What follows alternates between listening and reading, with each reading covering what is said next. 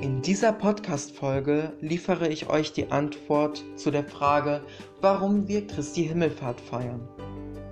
Um die Frage beantworten zu können, sollten wir an Ostern zurückdenken.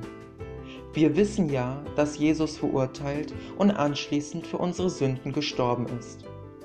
Nach drei Tagen ist er wieder auferstanden und zeigte den Aposteln seine Wundmale an den Händen.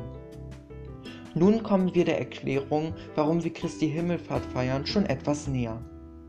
Nachdem Jesus 40 Tage predigt, steigt er zusammen mit den Jüngern auf den Berg, woraufhin er, oben angekommen, seine Hände erhebt und die Apostel segnet.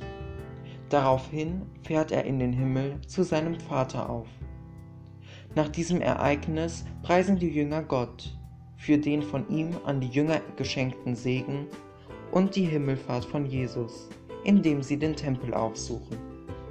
Also, nächstes Mal, wenn wieder die altbekannte Frage kommt, warum wir an Christi Himmelfahrt frei haben, so antwortet bitte nicht wegen des Vatertags. Bis zur nächsten Podcast-Folge. Tschüss!